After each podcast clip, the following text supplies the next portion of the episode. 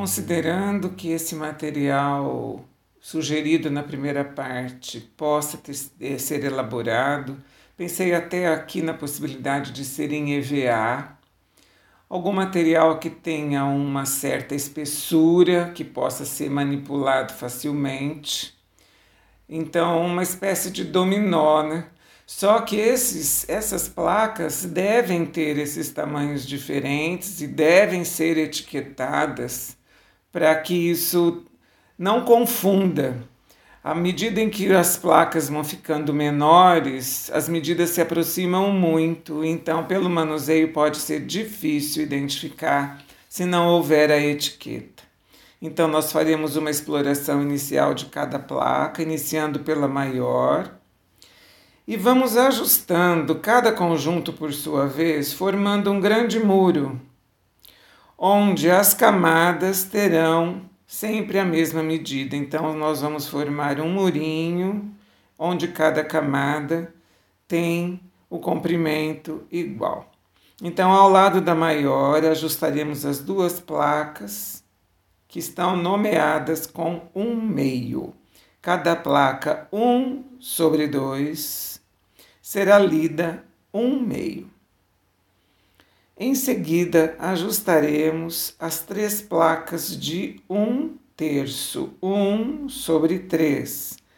Cada placa, um sobre três, será lida um terço. Na sequência, as quatro placas de um quarto. Cada placa será lida um quarto, 1 sobre 4, a fração 1 quarto.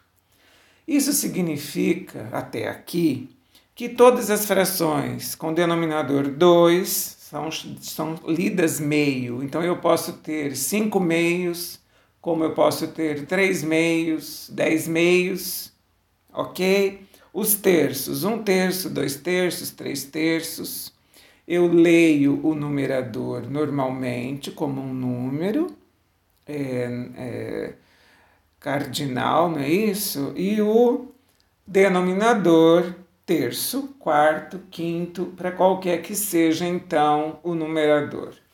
Então, nas cinco placas de um quinto, eu vou ajustá-las, as cinco placas, estamos formando esse muro. Depois, as seis placas de um sexto, vamos ler cada placa, um sexto e ajustá-la. Depois, as sete placas de um sétimo. As oito placas de um oitavo, as nove placas de um nono e as dez placas de um décimo. Por que isso? porque a partir daqui nós já vamos aprender a representar então um número inteiro em forma fracionária com aquele denominador que for necessário. Todas as camadas são do mesmo tamanho. Podemos afirmar, portanto, que todas representam uma unidade, um inteiro. As duas placas, meio, 1 sobre 2, juntas, correspondem a um inteiro. Então, um meio mais um meio igual a dois meios. 1 sobre 2 mais 1 sobre 2 igual a 2 sobre 2. E 2 sobre 2 nós estamos observando que representa um inteiro. Vamos representar a camada, a fileira dos terços. Temos três terços. Um terço mais um terço mais um terço. Na escrita matemática, 1 sobre 3 mais 1 sobre 3 mais 1 sobre 3 igual a 3 terços, igual a 3 sobre 3, e isso equivale a um inteiro, portanto, igual a 1. Então, poderíamos repetir a escrita para cada uma das camadas. Vamos ver como é a camada dos quintos. Um quinto mais um quinto mais um quinto, mais um quinto, mais um quinto, igual a 5 sobre 5, 5 quintos, igual a 1. Tudo bem até aqui? Nós vamos continuar falando sobre como se lê as frações. Para frações com denominadores iguais a 10, 100 ou 1000, por exemplo, podemos ler o numerador como um número cardinal, acompanhado dos termos décimos, centésimos, milésimos, conforme for a situação. Então, por exemplo, se eu tenho dois décimos, o numerador é 2, o denominador é 10. Se o exemplo fosse 15 centésimos, 15 é o numerador e 100 é o denominador. 15, o traço de fração, e 100, 15 centésimos. Se o nosso exemplo fosse 5 milésimos, 5 no numerador, o traço de fração e o denominador mil, ok? Então você diga para mim como você escreve como você faria a representação matemática de sete décimos. Como seriam os números? Outro exemplo. Como seria a representação de três milésimos? Pause o áudio, pense um pouquinho Escreva ou fale como você representaria e eu já vou te dar a resposta. Sete décimos seria sete, o traço de fração, e o número dez, sete décimos. E três milésimos seria então o três, o traço de fração e o denominador mil, ok?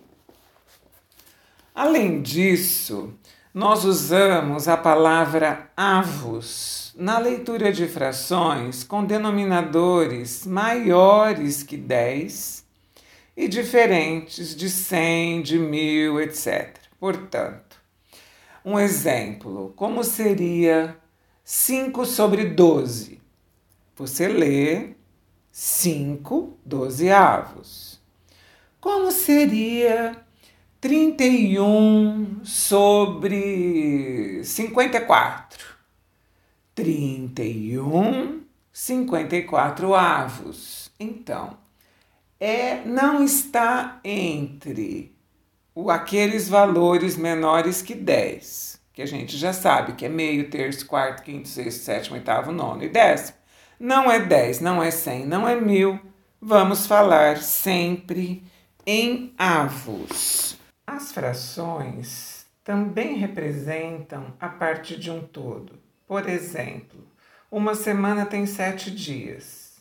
Se nós considerarmos um dia, a fração correspondente a um dia será um sobre sete. Um sétimo da semana, portanto, corresponde a um dia. Um outro exemplo. Se tenho nove livros, seis de matemática e três de português, seis em nove corresponde à fração dos livros de matemática, seis sobre nove, seis nonos. Três em nove corresponde à fração dos livros de português. Então, três nonos, três sobre nove corresponde à fração dos livros de português. Nós vamos em seguida fazer algumas atividades e você vai aprender a transformar números decimais em frações. Nós vamos continuar daqui a pouquinho com mais um assunto sobre as frações. O meu nome é Luísa Maria Marques Poloni Cantarella e hoje é dia 22 de julho de 2020.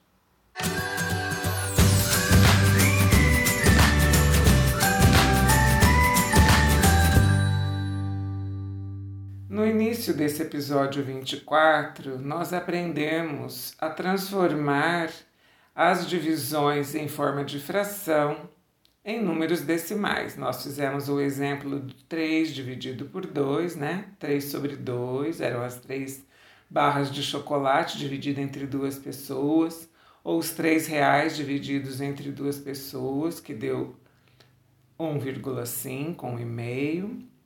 Depois, um real dividido entre quatro pessoas, 1 dividido por 4, ou seja, 1 quarto igual a 0,25. 3 quartos igual a 0,75.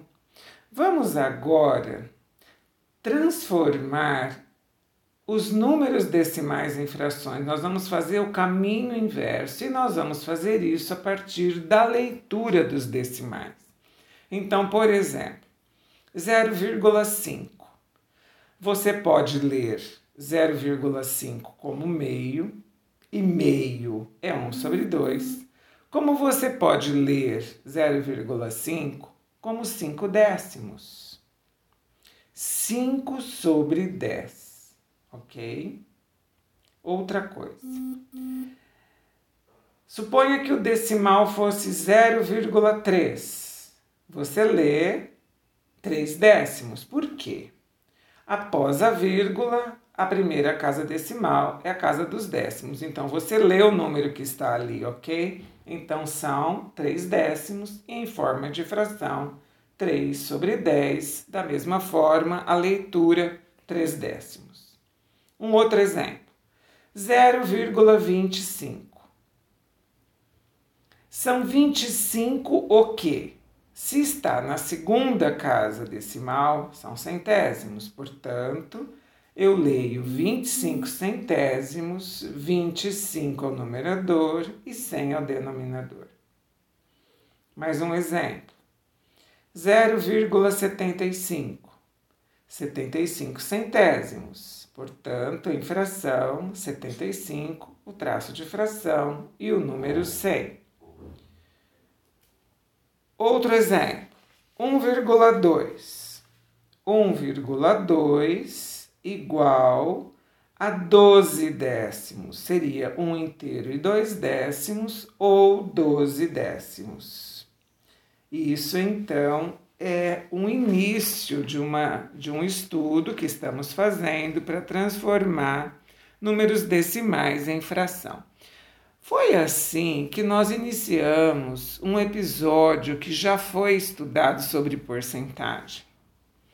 Nós estudamos porcentagem representando primeiro em forma de fração e depois representamos em forma de decimal e, faz, e fizemos esse caminho contrário, o caminho de transformar também o decimal em fração. Vamos lembrar como é que foi?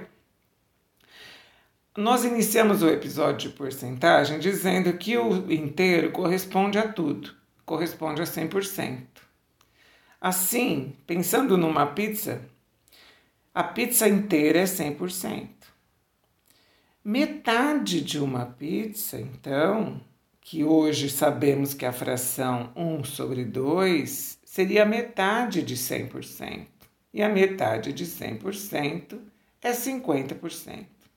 Por isso que quando vamos calcular 50% de determinado valor, basta dividir este valor por 2. Ok? Então, 1 sobre 2 é igual a 50%, que é igual a 0,50, que é igual a 0,5. Compensando ainda na pizza, vamos lá um quarto da pizza, um quarto de 100%.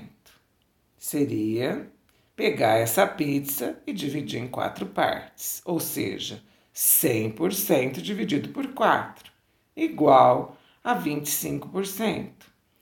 Sabemos que dividir por 4 a pizza é pegar um quarto, ok? Podemos calcular então 25% de determinado valor, dividindo este valor por 4, ou seja, 1 sobre 4 é igual a 25%, que é igual a 0,25.